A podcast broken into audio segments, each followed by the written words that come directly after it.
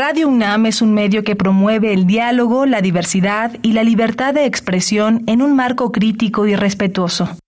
Los comentarios expresados a lo largo de su programación reflejan la opinión de quien los emite, mas no de la radiodifusora. ¿Qué podemos hacer hoy por el planeta? El agua que saca tu lavadora puede servirte para lavar paredes y pisos o para echarla en el WC. Así, evitas usar agua limpia en estas tareas. Sácale provecho al agua que usas. Habitare. ¿Cómo están? Bienvenidas y bienvenidos a una nueva transmisión de Habitare, Agenda Ambiental Inaplazable. El día de hoy tenemos un programa muy especial yo soy Mariana Vega y tengo el gusto de compartir este programa con la doctora Clementina Equiwa. ¿Tú cómo estás el día de hoy para este programa, Clementina? Muy bien, Mariana. Como dices, efectivamente, siempre hemos aprovechado, aprovechado, aprovechado los ecosistemas, sacamos, sacamos, sacamos, y a veces se nos olvida o somos ciegos al daño que les estamos ocasionando. Y bueno, tenemos un súper tema porque hay que restaurar o dejar que los ecosistemas se recuperen por sí mismos y para eso tenemos una experta que nos cuente sobre este tema, que es Consuelo Bonfil. Ella es bióloga y doctora en ciencias por la Facultad de Ciencias de la UNAM y desde hace varios años trabaja como profesora titular en la misma facultad. Bienvenida, Consuelo. Hola, ¿qué tal? Un gusto estar en su programa. Muchas gracias por acompañarnos para hablar más acerca de regeneración natural y restauración de ecosistemas. Sin más preámbulo, quédense con nosotras. Esto es Habitare, Agenda Ambiental Inaplazable. ¡Empezamos! El Instituto de Ecología de la UNAM y Radio UNAM presentan. Toma segundos destruir lo que ha crecido en años. Toma horas devastar lo que se ha formado en siglos. Tomar acciones para rescatar nuestro ambiente solo requiere un cambio de conciencia. Habitare. Agenda ambiental inaplazable. Ciencia, acciones y reacciones para rescatar nuestro planeta. Nuestra, casa. Que continúen en este Habitare del cual al inicio mencionábamos el tema Vamos a hablar acerca de regeneración natural y restauración de ecosistemas, lo cual vamos a entender un poco más a lo largo de la charla. Esta insaciable capacidad que tenemos eh, los seres humanos de supuestamente aprovechar un entorno, pues ha llegado a límites en los cual ese aprovechamiento se transforma ya en un abuso, el cual no es sostenible, que nunca lo ha sido, pero que tiene una contracara, el cual es que se hace a favor de que estos ecosistemas pues no mueran. Y creo que esto es bastante, bastante necesario de que todas y todos nos lo aprendamos también. Claro que sí. Bueno, ahora uno de los grandes retos que está poniendo en, la mesa de toda la, ciudadanía del mundo, eh, la ONU está diciendo que tenemos que en los próximos 10 años restaurar nuestros ecosistemas. Es una gran iniciativa, pero me gustaría que nos dijeras eh, y nos explicaras un poquito, Consuelo, en qué consiste esto de la regeneración natural y por qué es relevante. Bueno, para que una comunidad eh, natural, por ejemplo, una comunidad vegetal persista a través del tiempo, pues todas las especies que forman parte de ella tienen que reproducirse, dejar descendencia y establecerse de forma tal que la mortalidad de unos individuos eh, se reemplace con la entrada de nuevos individuos de la misma especie, a veces de otras especies, de forma que pues se perpetúe esta comunidad a través del tiempo. Entonces, en el estudio de la regeneración natural, eh, lo que hacemos es ver ¿Qué mecanismos están implicados desde que se produce una semilla? ¿No? Primero se produce una semilla, se dispersa la semilla, a dónde va a dar la semilla, qué pasa, para qué, es necesario para que esa semilla germine y luego para que se establezca una planta. Y el paso de plántula a joven, digamos, a planta joven, es muy azaroso, está muy lleno de peligros y son muy pocos los individuos que logran eh, pasar esta barrera, digamos, ¿no? Hay una barrera fuerte allí. Entonces, eh, pues los ecólogos nos dedicamos a estudiar esto, qué, es lo que eh, y bajo qué condiciones es posible que entren estos nuevos individuos, que se regenere una población y por lo tanto que persista, porque cuando no se regenera, cuando alguna de estas fases eh, que termina hasta que la planta es adulta y nuevamente produce semillas, ¿no? Vuelve a dejar descendencia. Si en, ese, en este camino, desde la semilla hasta el árbol maduro, algo se interpone, pues puede ser que esa población no persista en el tiempo, que sus números disminuyan, que caigan mucho, que se vuelva muy rara y finalmente que quede fuera de la comunidad. Entonces, pues muchos ecólogos trabajamos en la regeneración natural, que es este pues ciclo natural de la vida, digamos, de, de las poblaciones de plantas que en conjunto forman una comunidad. ¿Y qué amenazas existen a que este ciclo se complete? Es decir, dependiendo de la especie, es que podemos también a lo largo de este rastreo identificar a qué es que se expone y que por, y por ende lo, lo que la amenaza más? Pues sí, se puede ver tanto en condiciones naturales, ¿no? ¿Cuáles son los filtros principales que dificultan la regeneración de una especie en un ecosistema, digamos, relativamente intacto, pero también puedes ver en ecosistemas transformados o manejados por el hombre cuáles son estas barreras para la regeneración, ¿no?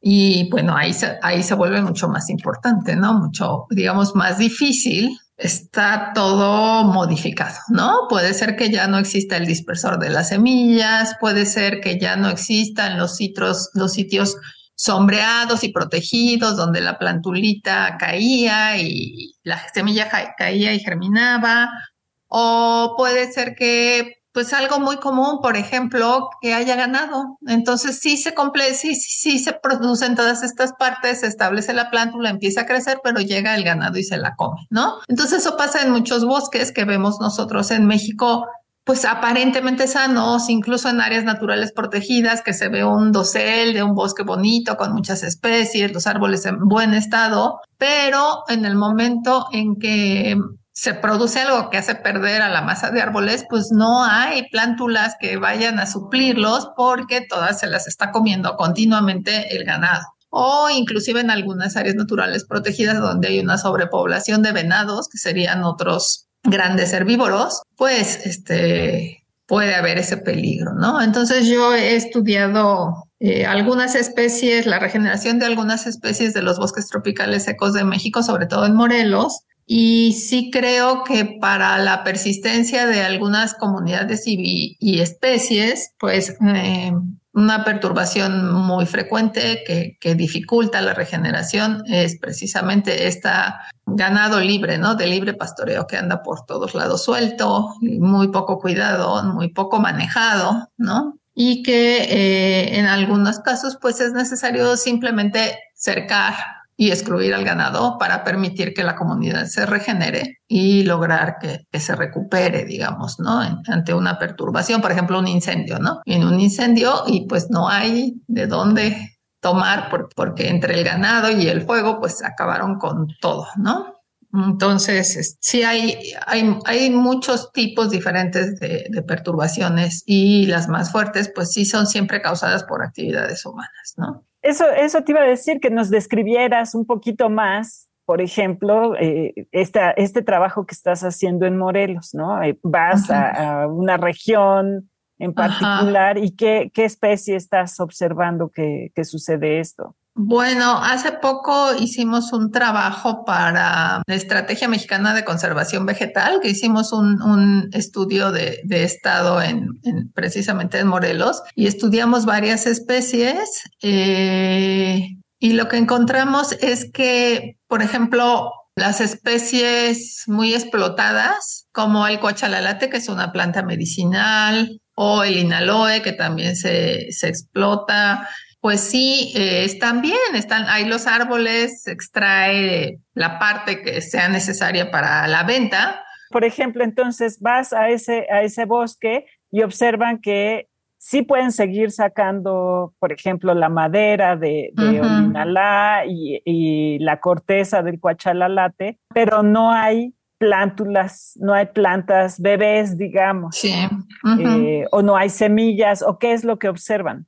Pues si hay árboles adultos, por lo general sí hay semillas, ¿no? Pero por un lado, la presencia de ganado compacta el suelo, ¿no? Entonces eso hace más difícil que una raicita débil que acaba de salir de una semillita penetre las capas del suelo y logre establecerse bien, ¿no? También dificulta eh, la infiltración del agua a través del suelo, ¿no? Entonces un suelo, tenemos un suelo más compacto o más compactado, este, pues tenemos además al ganado, tenemos menos agua y tenemos al ganado comiéndoselas, ¿no? Es, es como Digo, a veces hemos, en algunos lugares perturbados que hemos eh, eh, reforestado, algún investigador dijo una vez, no, pues es que le estás poniendo su lechuguita al ganado, ¿no? En realidad mm, es muy importante, pues no, que todos estos esfuerzos, tanto la regeneración natural como la asistida a través de acciones, de plantaciones, de reforestación, de restauración, eviten estas perturbaciones, ¿no? Si no, pues simplemente no se va a lograr. Me gustaría que nos cuentes un poco acerca, Consuelo, de qué caracteriza a las personas científicas, científicos y demás que se que dedican justo su trabajo profesional a la, regeneración natural. Lo digo porque si bien es importante todo este conocimiento académico, también viene motivado de una esperanza, creo yo, porque este ecosistema, pues justo eh, cumpla su ciclo, ¿no? De la mejor manera posible que no se vea interrumpido bajo ninguna amenaza. Entonces, en tus palabras, ¿qué características tiene este trabajo de la regeneración natural y de restaurar ecosistemas? Bueno, en mi caso personal, que es de quien puedo hablar, me gustó mucho la ecología, pero siempre quise como, como hacer algo práctico, ¿no? Como incidir un poco en lo que pasaba en el planeta o lo que pasa en el país o lo que pasa aunque sea en unas cuantas parcelas, ¿no? Porque eh, mucho del trabajo eh, ecológico es muy teórico, ¿no? Entonces te la pasas sacando datos, haciendo modelos y explicando cómo funcionan las cosas, pero realmente no intervienes, no cambias la realidad en nada, ¿no? Entonces yo creo que la gente que se dedica a la restauración tiene una especie como de inquietud social y por el ambiente en el que quiere como dejar un granito de arena, ¿no? Entonces, nosotros pues nos dedicamos a investigar, pero ya como aplicado, ¿qué podemos hacer para que estas comunidades vegetales permanezcan o, por ejemplo, para restablecerlas en algún sitio en el que eh, se ha modificado muy drásticamente y que entonces estos filtros ambientales son mucho más fuertes, ¿no? Por ejemplo, yo he estado trabajando no en realidad en restaurar, pero en monitorear la restauración en una cantera, ¿no? En Morelos también. Y es una cantera de una industria cementera. Entonces, literalmente lo que hacen es dinamitar el cerro dinamitar el cerro para obtener la roca que está debajo, que es roca caliza, que es un insumo para la fabricación de cemento. Entonces ves desaparecer el cerro poco a poco, bajar, bajar, bajar hasta que llega a un nivel en el que para ya la explotación de, esa zona y, y, las compañías tienen la obligación de restaurar, ¿no? Pero bajo qué condiciones van a restaurar? Pues no hay suelo, hay pura roca, pedazos de gran, grandes pedazos de roca eh, que ese es el sustrato en el que hay, y en ese sustrato con un poquito de suelo que agarraron al principio y lo guardaron antes de dinamitar todo eso, o con un poquito de suelo que consigan, pues quieren volver a restablecer una comunidad vegetal y naturalmente es súper difícil. Y yo tuve esa oportunidad de trabajar allí y hicimos un trabajo recientemente en el que no nos preguntaron qué hacer para restaurar. Ellos decidieron qué hacer, hicieron lo que pudieron y entonces nosotros entramos a, a medir, digamos, qué tanto éxito tenían, ¿no? Cómo iba ese trabajo que ellos habían hecho, si estaba sirviendo de algo o no. Y estuvo súper interesante porque pues no está, su trabajo no está basado en un conocimiento ecológico muy profundo. Sí hay gente que conoce las especies del bosque tropical y que selecciona las especies, pero realmente también tuvieron una cierta asesoría científica, pero pues obviamente pues si, si, metieron 20 especies, este, sobrevivieron 5 y unas cuantas plantas, ¿no? Pero lo que hicimos también fue medir la, la, regeneración natural, es decir, las plantas que llegaban por sí solas, dispersadas por el viento por animales y que se establecían solas. Y el resultado fue súper interesante porque realmente si tú mides la cobertura vegetal, o sea, qué porcentaje de ese sustrato rocoso está cubierto por la copa de alguna planta, pues encontramos como que el 80% estaba cubierta por, por la regeneración natural y el 20% por la plantación, ¿no? Por la plantación que pues resultó bastante cara y, y fallida, ¿no? Pero también es muy importante esto de monitorear qué pasó, porque cuando monitoreas lo que pasó, pues puedes hacer recomendaciones. Puedes decir, a ver, señores, ustedes metieron 20 especies pero de esas nada más seis tienen la capacidad de establecerse en esas condiciones. Entonces, en futuras plantaciones, pues nada más usan estas seis especies y más bien eh, favorezcan la regeneración natural, porque es increíble, pero hasta en esos terrenos se meten las vacas. O sea, está bardeado el terreno de la, de la mina, pues este, los campesinos cortan el alambre de púas para que sus vacas puedan entrar a alimentarse allí, ¿no? Entonces es, es, es una cosa muy impresionante, la presencia este, universal de las vacas a donde vayas tú en México, ¿no? Vacas y chivos, ¿no? bueno, aquí no hay chivos por suerte, pero hay pero vacas sí hay. Claro. Entonces, bueno, pues las vacas también se comen lo que plantaron estos señores y se comen la regeneración natural, pero eh, esta, esta, este lugar que estamos estudiando tiene la ventaja de estar pues es, parte de un bosque, ¿no? O sea, en realidad tumbaron un bosque para explotar una parte o tuvieron un permiso, pero el resto del bosque que está en el borde es un, bosque protegido, es una zona protegida, es un, este, ese, se llama Montenegro, este, es un área natural protegida y entonces hay mucho flujo de semillas, entonces llegan muchísimas cosas y se establecen muchas especies, eh, tanto la diversidad como la importancia de la regeneración natural fue muchísimo más grande que la de la que la de las plantaciones. Entonces ya puede uno ir viendo qué especies toleran estas condiciones tan terribles, ¿no? Que muchas son como las que se establecen aquí en el Pedregal de SU, ¿no? Que también es pura roca, es un matorral que está sobre roca, pues tenemos algunas especies en común allá en Morelos, ¿no? ¿Cómo le haces? O sea, la, la idea, yendo un poco hacia lo que tú, tú dices de aterrizar y de, de trabajar en cosas más prácticas, ¿cómo podrías hacer a lo mejor generalizaciones de esto y hacer recomendaciones pues para el estado de Morelos, por, por decir algo, ¿no? Sí, sí, realmente a partir del estudio de esta, de esta mina podemos hacer eh, eh, recomendaciones para otras canteras que hay muchas en todo México, porque la industria cementera es muy grande, que estén establecidas en el trópico seco. Obviamente, para canteras que estén en una zona más húmeda o para canteras que estén en el desierto, bueno, en zonas más desérticas no sirven los resultados, pero para canteras del trópico seco, pues sí. Y pues hay, hay, hay varias, ¿no? Hay muchas. De hecho, es en México había, solo había un estudio de, un, de la regeneración de una cantera abandonada en un matorral de Tamaulipas y, este es el segundo, ¿no? De, en, el bosque tropical caducifolio de Morelos, pero yo creo que sí, los resultados son buenos porque sí son bastante generalizables. De hecho, las especies que, que se establecen ahí primero pues son las típicas de sitios súper perturbados, ¿no? Como el ricino, que se establece por todos lados, o la, o la wigandia, ¿no? Que se establece por todos lados, pero que rápidamente aporta materia orgánica, este, y va modificando el terreno y puede servir como una planta protectora, una planta nodriza que facilita el establecimiento de otras plantas, ¿no? Entonces, pues en el caso que no haya un bosque cerca que esté aportando las semillas, pues se puede ir a otra zona a recolectar semillas de estas especies muy de la mala vida, digamos, para eh, establecerlas primero a ellas, ¿no?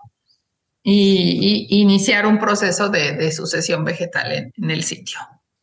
Y hace un momento que nos hablabas acerca de este ciclo en el cual pues tiene muchas amenazas desde que una semilla no pueda llegar a donde tenía que llegar. Pero ¿qué pasa también cuando, por ejemplo, llegan semillas que no tendrían que llegar a esos lugares? Y con esto te quiero preguntar y que nos cuentes un poco sobre qué acciones podemos tener en nuestra vida diaria justo para poder eh, participar de manera positiva o negativa dentro de eso. Es decir, nosotros hacemos algo que pueda ayudar o perjudicarlo de alguna manera.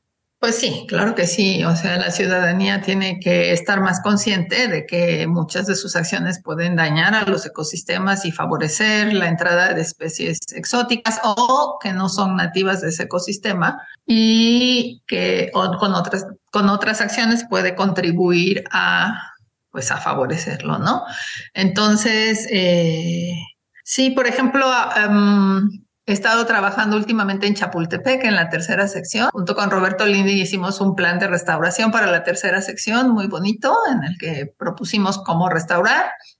Nada más es el plan, Nosotros, se lo dieron a compañías privadas para que lo llevara a cabo, pero he seguido trabajando allí, ¿no? Y entonces, si ves, este, bueno, algunos cambios están relacionados entre las personas y no las personas, ¿no? Por ejemplo, lo que encontramos muy interesante allí fue que un arbusto que es nativo de México empezó en algunas zonas a comportarse de como si fuera pues una maleza o una especie exótica porque empezó a acaparar todo el estado, así a agandallar todo, todo, todo el espacio y ya y tenemos grandes espacios de manchones de una sola especie, una, un, arbusto de una rosácea que da parecido a la manzanita. Si conocen la manzanita que se usa así de, en los setos, bueno, este es un pariente de esta planta que se llama Malacomeles denticulata y que es nativo de los bosques de México, pero ahí de repente eh, pues cubre hectáreas enteras y no deja que nada más se establezca, ¿no? Entonces, eh, pues allí fue un resultado de que se abrieron caminos, se metió maquinaria y por alguna razón que no entendemos bien, esta especie ocupó todos los espacios vacíos, ¿no? Entonces la gente que maneja los parques y que hace alguna obra que que puede ser necesaria, ¿no? Este, tiene que estar consciente que cuando haces cualquier obra, después tienes que restaurar. Después tienes que reintroducir las especies nativas que estaban ahí antes, porque si dejas ese espacio disponible, pues llega cualquier cosa que daña al ecosistema en realidad. Esta especie estamos ahorita estudiando cómo controlarla para, digamos, limpiar algunas áreas y meter otras especies nativas y aumentar la biodiversidad, porque si no, ella se queda allí feliz durante cientos de años y no deja que nada más crezca, ¿no? Y eso que es nativa, o sea, es una nativa que se está comportando como se comportan muchas especies exóticas, ¿no? Este, y ahorita hay una tendencia para que se hagan más naturales eh, los parques urbanos, inclusive el arbolado de las colonias, ¿no? Entonces, una cosa muy importante que pueden hacer las personas es averiguar cuáles árboles son nativos y cuáles son exóticos y escoger de preferencia árboles nativos para su banqueta, para su jardín. ¿Por qué? ¿Por qué? Porque esto hace que se favorezcan, por ejemplo, los polinizadores, las aves, que son de los ecosistemas de México, porque tienen ahí un recurso, ¿no? Entonces, eh, pues sí, yo trato de, educar un poco en ese sentido, ¿no? De que reconozcan qué especies usan, porque de repente se ponen muy de moda algunas especies eh, exóticas y todo el mundo las tiene, ¿no? Un, caso de esos es, eh, por, por supuesto, la jacaranda que ahorita está en plena floración y está compitiendo con, yo llamo maravilloso, el maravilloso colorín, que es nativo y que florece al mismo tiempo y que ahorita pues como que mucha gente lo ha echado de lado, pero es, es un mini ecosistema en acción claro, y, además, este, por ejemplo, los colorines, bueno, aquí en la ciudad no, pero en los pueblos la gente va y colecta las flores y se las come, ¿no? Entonces son un recurso desde muchos puntos de vista para, para otros animales y para el hombre, ¿no? Así que no se dejen engañar por lo bonita que se llegan a ver las. Sí, las jacarandas se ven preciosas en estos meses, pero eh, por un lado si baja la diversidad si nada más estás usando jacarandas y en los jardines pues hay muchas otras especies. La verdad hay especies muy bonitas mexicanas como el liquidámbar y muchas otras especies, muchos encinos que se pueden usar, muchos pinos de México que se podrían usar en los jardines, algunos son preciosos y pues la gente de repente sigue prefiriendo algunas otras especies exóticas, ¿no? Así es, pero esperamos que después de haber escuchado esta charla y sobre todo de la importancia que tiene la regeneración natural y restauración de ecosistemas, pues lo cuestionemos más a fondo precisamente para no intervenir de manera negativa en esos ciclos. Lamentablemente, como siempre nos pasa, se nos fue el tiempo volando, Clemen, así que tenemos que despedirnos.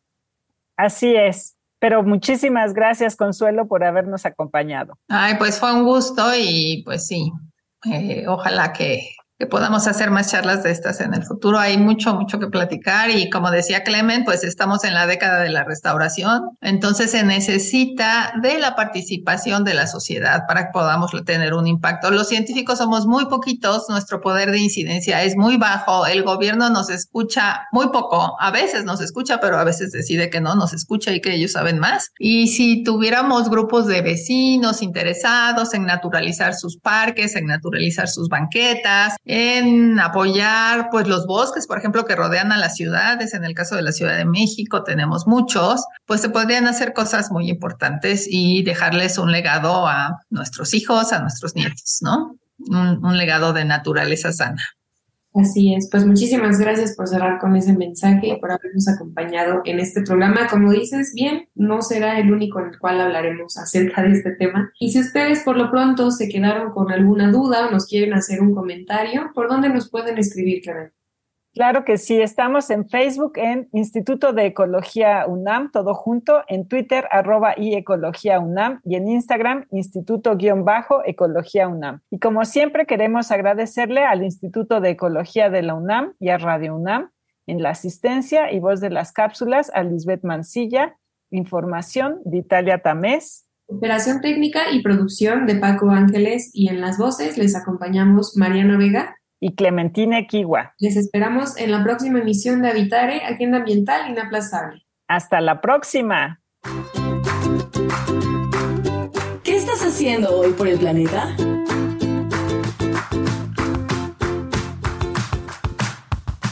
Pues aquí en casa tratamos de recolectar todo el agua de las regaderas y todo el agua que se utiliza para lavar ropa para juntarla en una cisterna y con esa regar las plantas. También hemos intentado aumentar un poquito más el uso de termos, de botellas reutilizables para evitar estar comprando refrescos, para estar comprando botellas y así.